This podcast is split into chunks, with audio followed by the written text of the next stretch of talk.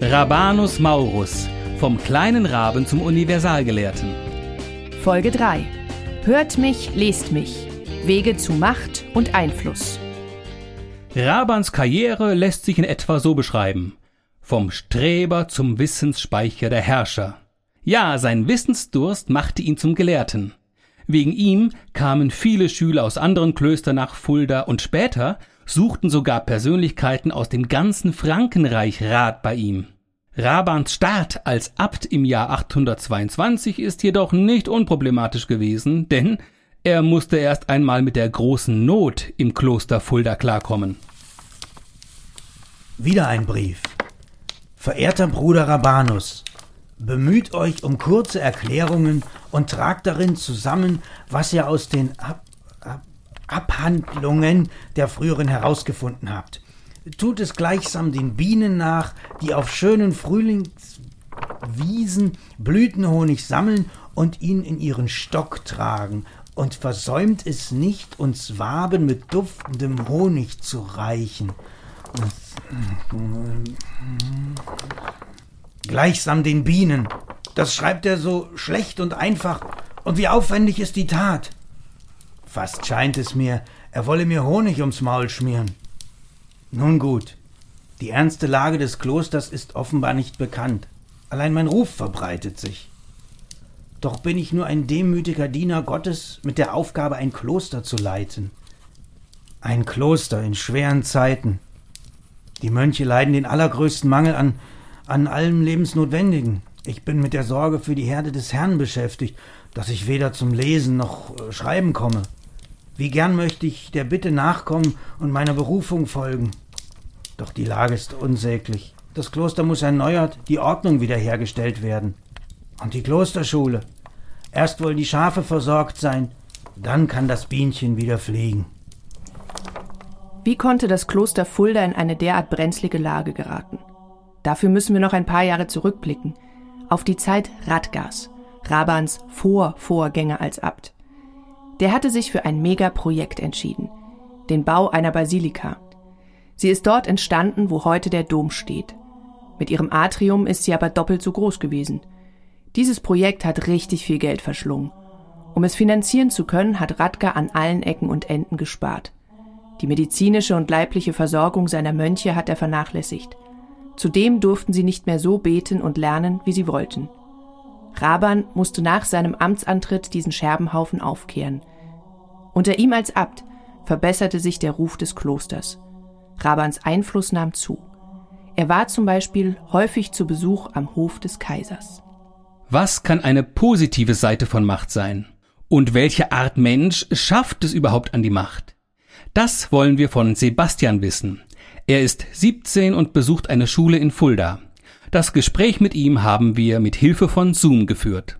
Bleiben wir beispielsweise bei diesem Beispiel Fridays for Future. Es ist, äh, viele Leute haben durch diese gewisse Macht von solchen Führungspositionen bei Fridays for Future oder, äh, Future oder Vorbildern, sage ich mal, äh, vielen anderen Leuten, die ähnlich gedacht haben, eine Stimme gegeben, die aber nicht selber die Fähigkeit hätten, sich dafür so zu engagieren, weil äh, sie von der Persönlichkeit, sage ich mal, nicht ähm, so, so mutig genug sind, die, dieses Risiko einzugehen. Weil wenn ich mich natürlich äußere oder so, hat es immer mit einem persönlichen Risiko oder ich muss aus meiner Komfortzone eben rausgehen. Also das ist die positive Seite, vor allem in Bezug auf den Zweck. Aber die negative Seite ist, dass ich natürlich auch viele Leute damit ihr führen kann, weil ähm, ich die Macht missbrauche. Also es gab ja auch in Bezug damals auf Donald Trump oder so eine, eine gewisse Studie, wie Leute zur Macht kommen oder, oder Präsident oder sowas ähnliches werden. Und da ist es ja meistens so, dass sehr dominante Persönlichkeiten oder so in solche Positionen gewählt werden. Am meisten halt so weiß und äh, Mann. Diese, diese typischen Stereotype, die dann halt, sag ich mal, an vielen Vorstandspositionen oder äh, ähnlichem eben besetzt sind. Aber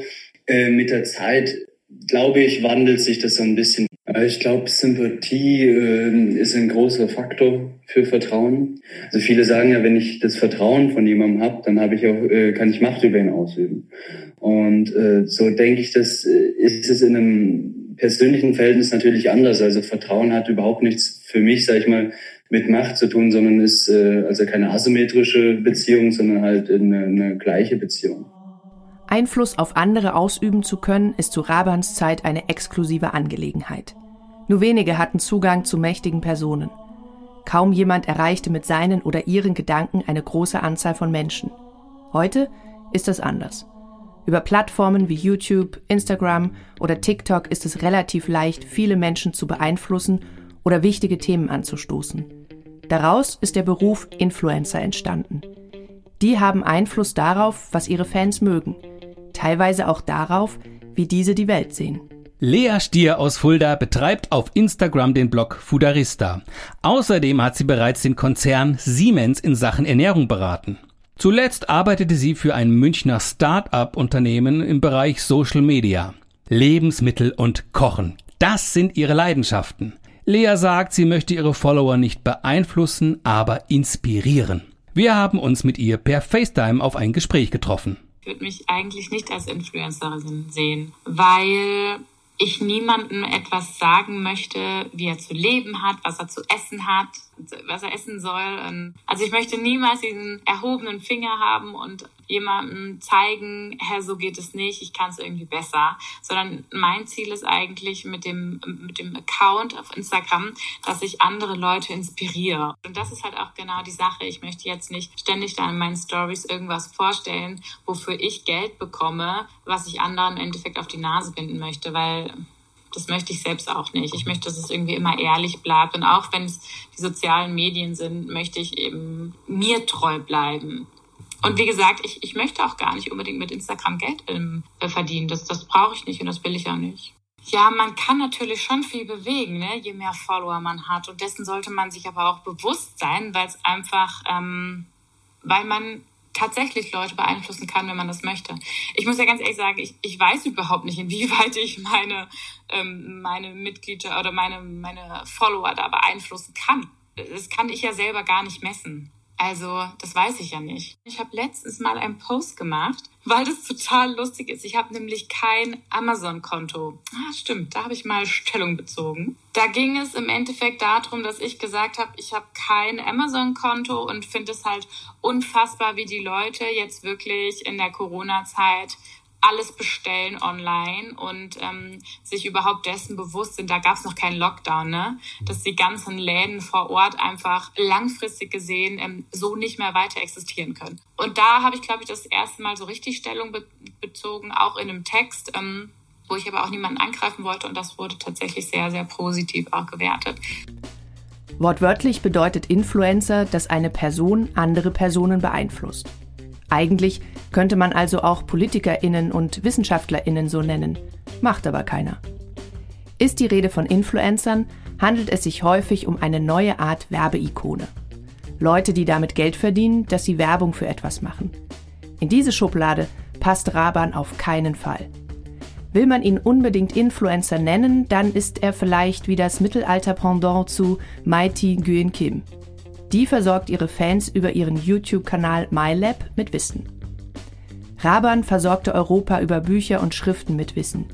Unter ihm als Abt wurden unzählige Schriften vervielfältigt und unter die Leute gebracht. Ist er vielleicht sogar so etwas wie ein Mittelalter-Wikipedia gewesen? Ach, wo liegt denn jetzt? Ah, hier. Nein, das war's nicht. Augustinus Schrift brauche ich später. Hieronymus muss hier irgendwo liegen. Hilarius, Ambrosius.